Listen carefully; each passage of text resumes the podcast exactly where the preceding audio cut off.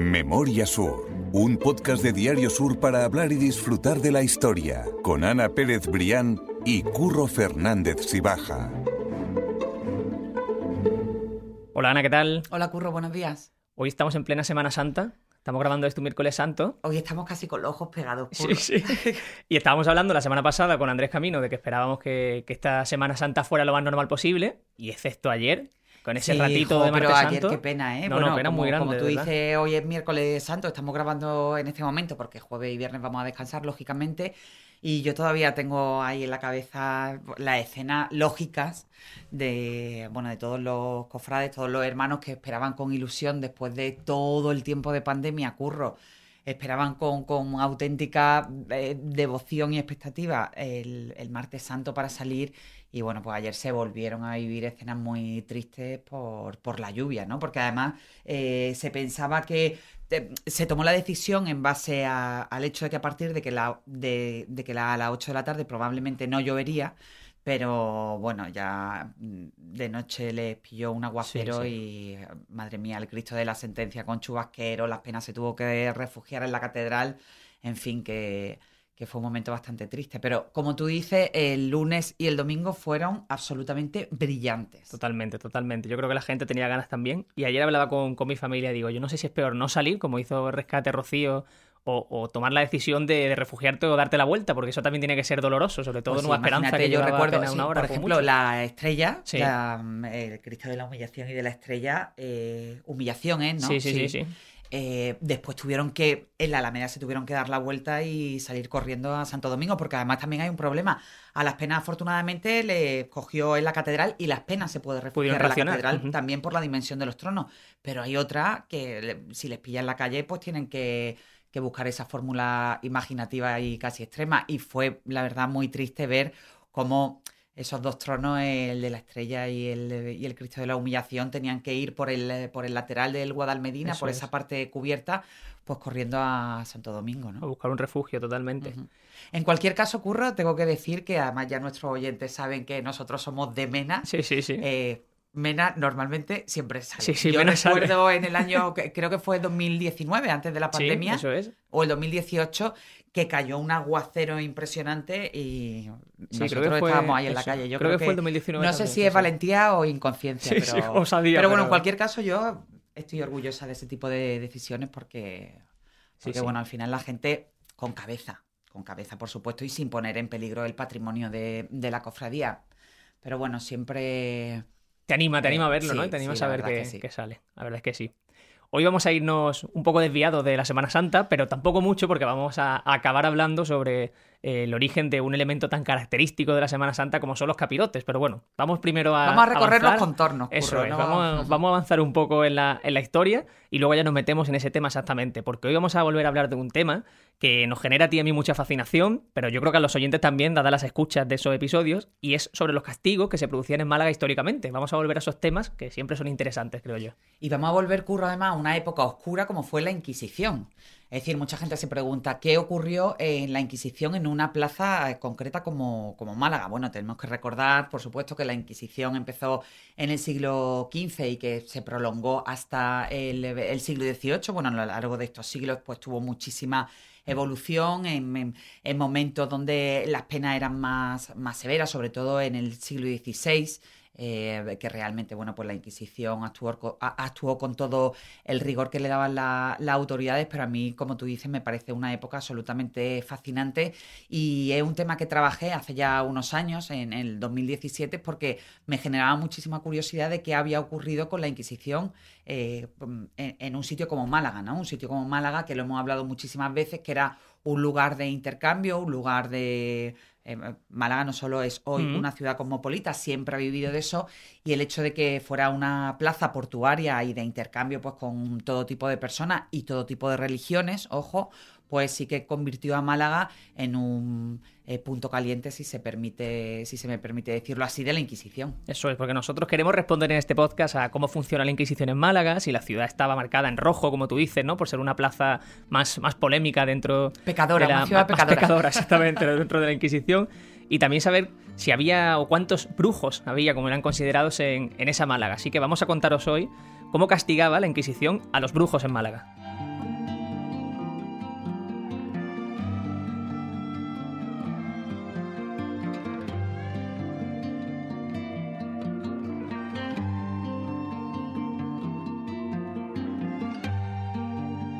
La Inquisición, la Santa Inquisición, como tú estabas diciendo, era al fin y al cabo una respuesta de la Iglesia Católica a esos actos de herejía, ¿no? Para, para regular esa fe cristiana y que todo el mundo estuviese bajo, bajo ese mismo mandato. Empezó en el resto de Europa antes del siglo XV, pero obviamente en España en el siglo XV con esa reconquista de, de los reyes católicos. Claro, efectivamente la Inquisición llegó con la llegada de los reyes católicos que absolutamente eh, obsesionados e interesados por imponer esa, esa fe después de, esos siglos de dominación musulmana, pues se emplearon a fondo para, para mantener la moral a, a, raya, ¿no? Entonces, bueno, como te decía, Málaga fue un punto caliente donde la moral eh, la moral, entre comillas, de, la época en ocasiones era laxa, precisamente por ese carácter portuario, y después también la Inquisición estaba muy vinculada, curro, a la prostitución, que también hemos hablado muchas veces de ella. Eh, eh, creo que, que, hicimos un capítulo, es que ya llevamos tantos que A, veces se me va la cuenta, pero creo que hicimos un capítulo de que incluso la prostitución era una actividad regulada por los reyes católicos en, la época, que había un putero oficial que ejercía en Granada, pero bueno, extendía un poco su control sobre todo todo ese arco de, de Andalucía. Y bueno, eh, era un poco como la, cara y cruz, ¿no? Porque, porque de una parte ahí existe también una doble moral, porque por una parte se regulaba la prostitución y se y se mm, el, reino se nutría de, los impuestos que, generaba ese negocio, pero después también por otra parte el foco estaba absolutamente puesto en la prostitución, eh, primero por mm, si se desviaba de la moral que, puede tener esa actividad, supuestamente, y que después también la prostitución estaba muy vinculada a la brujería. Y hay que recordar que precisamente el Tribunal de la Santa Inquisición eh, perseguía de manera muy específica el tema de la brujería y también era una manera de luchar contra algo que los, eh, que los reyes católicos eran, tenían como un pilar fundamental de su, de su reinado, ¿no? que eran contra los falsos conversos. Eso es claro, porque tú estabas comentando precisamente eso, ¿no? ¿Cuál era la finalidad de esa Inquisición? Pues por una parte estaba esa, creo que lo has dicho incluso, esas dos caras de la misma moneda, claro, que igual que rezabas para hacer el bien, eh, también se consideraba que podías rezar para hacer el mal. Entonces, sí, claro, y para pactar con el diablo y para jurar de la fe católica, que era realmente lo que, lo que se castigaba, ¿no? Bueno, el Tribunal de la Inquisición tenía, tenía una regulación muy amplia de castigos. Eh, quizá ha llegado a nuestra memoria, a nuestros días, pues esa leyenda negra de los castigos más severos, pero bueno, tenía mucha, mucha regulación, no por eso lo estamos justificando, lógicamente, pero que, me refiero que no todo terminaba en la hoguera con las brujas, con esa imagen que tenemos en la cabeza de de, los castigos más severos y de eso vamos a hablar precisamente hoy. Vamos a hablar de eso porque había, vamos a ver que había distintos niveles ¿no? en esos castigos, que siempre es, interesante comentarlo. Y también me parece interesante comentar que buscando un poco de información para este podcast, he visto que también se podía juzgar a animales, animales que eran considerados que estaban embrujados o que tenían un comportamiento que no era, no era habitual. Y me ha llamado también la atención eso. Sí, absolutamente. Bueno, Curro, no tiene mucho que ver, pero ahora mismo, mientras me estabas diciendo eso, que yo no lo sabía, se me ha venido la, la, la historia el recuerdo de la historia de los iluminados de, de Bueno, que vamos a ver, que, es un episodio más reciente de nuestra historia, pero que también se le. Se, acuérdate que creo que echaron un cerdo a la hoguera porque pensaban que tenía el, demonio dentro, ¿no? Lo dejaremos en las notas del podcast, pero sí que es verdad que también toda esa eh, simbología y, toda esa forma de actuar indudablemente también eh, incluía a los animales. Los animales además tienen una, una simbología muy concreta eh, en la fe católica. Y entonces, bueno, pues de la misma manera eh, que podías rezar a un santo para que te ayudara, para que te ayudara pues, a mejorar tu vida en tus problemas, pues podía hacer un pacto con el diablo, podía rezar, entre comillas, al diablo para que también intercediera por ti, ¿no? Y era ahí, mm, pues, donde la Inquisición entraba con absolutamente todo su rigor. Totalmente. Sobre todo entraba también con todo su rigor contra la lucha contra los conversos, contra esos musulmanes que se hacían cristianos, pero que quizás lo eran de manera teórica, pero no en la práctica. Y claro, eso no, no se podía permitir, sobre todo, como tú decías, en el siglo XVI, que estaba eh, Granada recién conquistada y todo ese, sur de España. O sea que sí, que era, era necesario para los reyes católicos luchar contra, esa, contra esos conversos, falsos conversos, mejor dicho.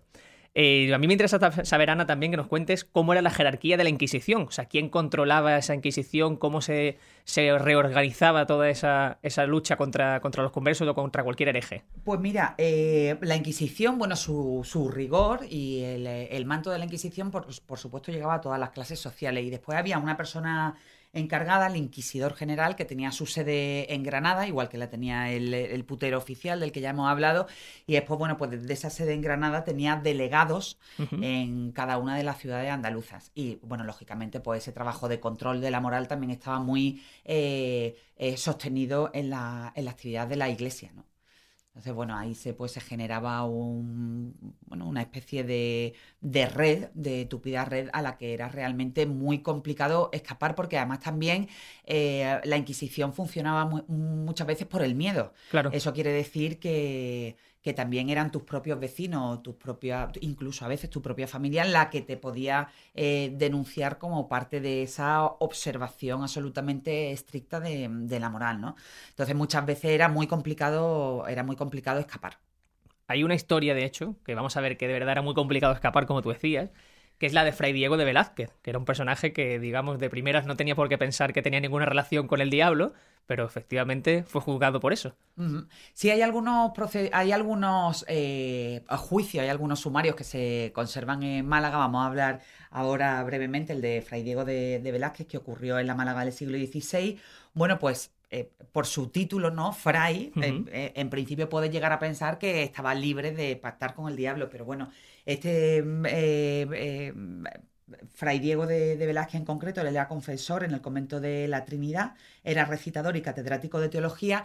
Y bueno, pues también hemos hablado muchas veces en estos podcasts que para ascender en, la, en el escalafón eclesiástico, pues necesitabas tener un padrino, necesitabas tener un padrino que o bien te ayudara eh, con su influencia o bien te ayudará eh, por la vía económica, ¿no? En concreto, bueno, pues este señor carecía de, padrino y se comenta, o al menos llegó a la, a la Inquisición, que hizo una especie de pacto con el diablo pues para eh, conseguir esos, eh, esos fondos y esa influencia, sobre todo esa influencia, para llegar a ser cardenal, ¿no? que era su, auténtica obsesión.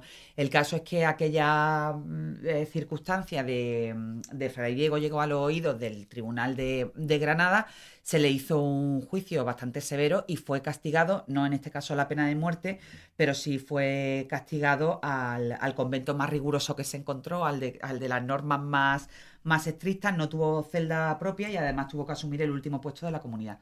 Con lo cual ese sueño de ser cardenal pues se fumó en el momento en que el Tribunal de la Inquisición entró a actuar y además tuvo la prohibición absoluta de volver a comulgar ni, ni confesarse.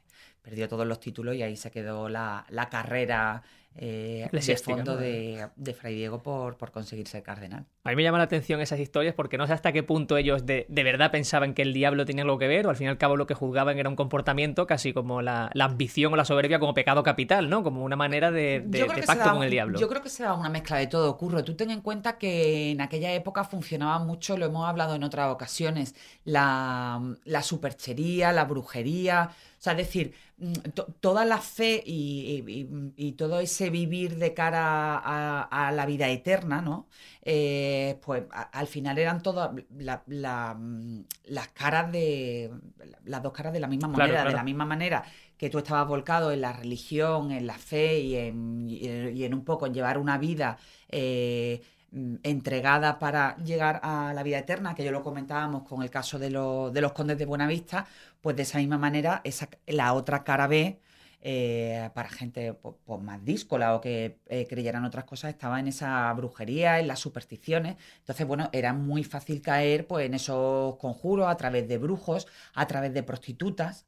Eh, que hemos hablado antes, pues a las que se le adivinaba también una cierta capacidad o una cierta facilidad para vender su alma al diablo, que era que estaba castigado con la pena máxima, o bien para salir de la calle, o bien para encontrar un buen marido, ¿no? Que, que la, la, sacara de la calle. Ese era el fin máximo de, de, las prostitutas. Entonces, bueno, pues las circunstancias de vida en aquella época que eran absolutamente lamentables, pues empujaba a la gente a hacer, bueno, a, aferrarse a otras creencias que en uno de los casos estaban más relacionadas con la fe católica, pero en otro de los casos estaban más relacionados con la brujería. Y hablando de esas creencias y sobre todo también de la prostitución, hay otra historia muy llamativa de la de una mujer que fue acusada de amamantar al mismísimo diablo. Tuvo mucho, eh, sí, tuvo mucho impacto en la época. Estamos, eh, seguimos hablando del siglo XVI, que quizás fue el siglo más duro de, la Inquisición, y bueno, donde se recoge el proceso al que se sometió a María Alemán, eh, que es una mujer que llegó a Málaga tras ser expulsada de Baeza por bruja y por prostituta, es decir, que allí también ya ella había arrastrado sus problemas. Y bueno, y los vecinos, como te he dicho, que los vecinos siempre estaban pendientes, eh, la habían denunciado porque pensaban que sus hechizos funcionaban. El caso es que se, a ella se la vincula directamente por un pacto con el diablo porque, bueno, los vecinos la acusaron de amamantar a un bebé que se encontró tirado en, la calle, de ofrecerle su pecho porque el bebé estaba, estaba llorando y los vecinos pues consideraban que ese bebé realmente había, eh, eh, el diablo había adquirido la forma de bebé para tentar a María Alemán y que, y que ella lo, amamantara, ¿no?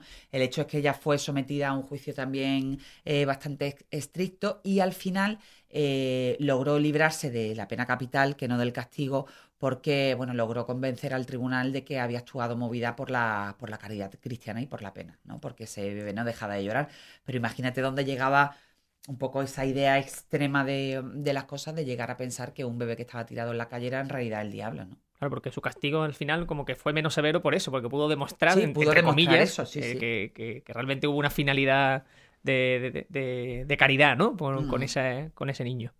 Había tenido otros casos que no contaban con la misma suerte y además también se necesitaban que, como tú decías antes, que hubiese eh, más testigos imparciales o testigos, digamos, que fuesen independientes para, para que no cualquier acusación o no cualquier en señal, señalamiento de por decirlo así, fuese, fuese Claro, hombre, yo supongo que en la época mm, eh, se viviría mucho pendiente de unos y otros porque aquello estaba realmente instalado en el imaginario colectivo, o sea, en la rutina de la, de la gente y las denuncias eran bastante habituales. Entonces llegó un momento en que se estableció que para que una denuncia realmente fuera considerada veraz, bueno, pues tenía que ser impulsada por dos testigos independientes y a puerta cerrada.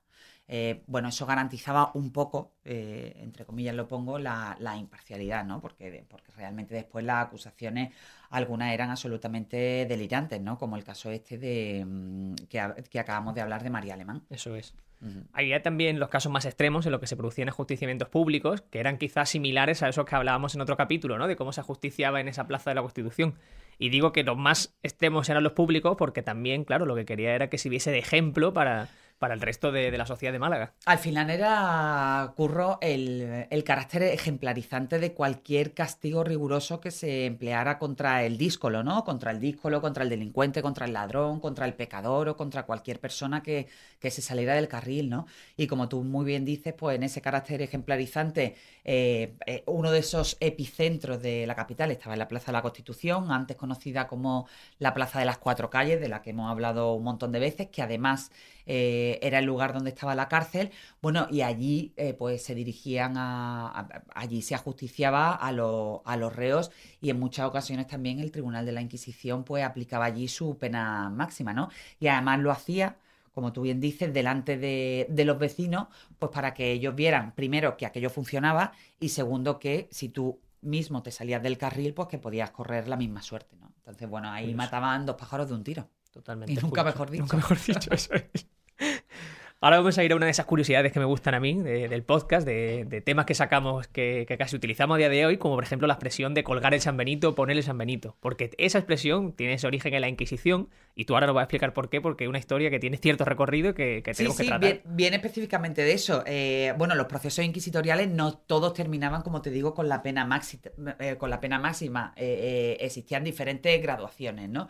Como te decía, existían seis eh, castigos. Bueno, y lógicamente, Curro, la, gente lo que, lo que pretendía evitar a toda costa era que también eh, los señalaran de esa manera tan, tan visual, ¿no? Porque, por ejemplo, cuando te colgaban un San Benito y tú eras un comerciante de la ciudad, eso automáticamente hacía un efecto eh, disuasivo entre toda tu clientela.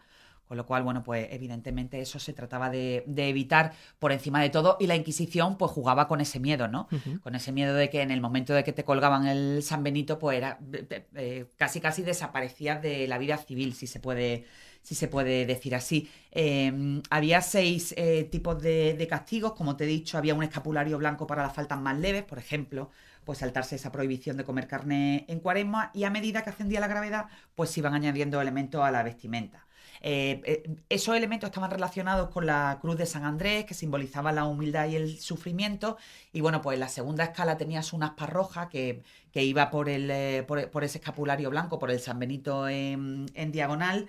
y después estaba, eso era en el, segundo, en el segundo escalafón de, la falta. Luego estaba la otra línea que cerraba el aspa a medida que iba, que iba subiendo y así hasta llegar hasta una especie, y aquí eh, llegamos a ese mm, vínculo y a ese nexo con la Semana Santa, te ponían una especie, en, el último tramo, antes de llegar a la, pena capital, te ponían una especie de capirote eh, o coroza que, bueno, que simbolizaba que, el pecado ya se había salido un poco de, ese, de ese catálogo de faltas leves, ¿no? Entonces, bueno, pues imagínate pues la persona que tenía que ir por la calle pues con ese San Benito, con esa cruz, con esa cruz de, San Andrés en forma de, aspa y encima con el, con el capirote, ¿no? Eso, aquello sí que duró bastante tiempo, como te decía, se intentaba evitar a toda costa y posteriormente ya empezaron a colocarse esos San Benito o esos capirotes en las iglesias. Por supuesto, curro, con el nombre del pecador, claro. Eh, eh, vinculado a, eso, a esos elementos que se colgaban en las iglesias para que no se olvidara de que, de que, bueno, que esa persona se había salido del camino correcto. Claro, eso tuvo que hacerse durante los años, ¿no? Al principio era algo más visible, luego se fue como siendo más laxo, pero igualmente se te señalaba para que bueno, todo el mundo... teniendo en cuenta que la iglesia era un lugar capital de, de encuentro y de, bueno, y de, y de la vida rutinaria, eh, daba, daba casi igual que, que te colgaran el San Benito en tu propio cuerpo o en la iglesia porque enseguida ya se sabía quién, quién había osado a saltarse la prohibición concreta, ¿no? Claro, y de ahí viene literalmente el colgar el San Benito. Claro, de ahí viene el colgar el San Benito y de ahí viene también esa, o se dice, los documentos históricos sí que relacionan la tradición de, de los capirotes como, como personas pecadoras que somos todos con, con, aquellos momentos de la Inquisición, ¿no? Entonces, bueno, no estamos tan alejados en el capítulo de hoy de esa... De, de la Semana Santa que estamos viviendo. Totalmente. Y mañana para nosotros, con, todo el respeto al resto de cofradías, pero día grande me refiero por el nivel tuyo y mío familiar, ah, porque tenemos mena, tenemos para nosotros día, grande. Cuando se escuche este podcast ya habrá pasado, espero que haya pasado bien. Y, y, sí, esperándolo con muchísimas ganas, la verdad. Pues sí, mañana se notará en casa que, la cosa es, diferente, ¿verdad? Con sí, sí, yo la tengo toda llena de túnicas, llena de símbolos, llena de, de, de, todo, de, albas de monaguillo, vaya, parece... Pero bueno, se gusta, gusta. Pues sí, había, había ganas de Semana Santa también. Mm. Pues Ana, nos ha quedado un buen capítulo para cerrar esta Semana Santa, para explicar el origen de, esos capiroti, para explicar qué pasó en la Inquisición en Málaga y si Málaga efectivamente. cómo se trataba a los pecadores. Eso, cómo se trataba a los pecadores y cómo Málaga. Málaga, ciudad pecadora. Fue ciudad pecadora durante esos siglos. Así que, que mil gracias, como siempre. A ti, curro, siempre.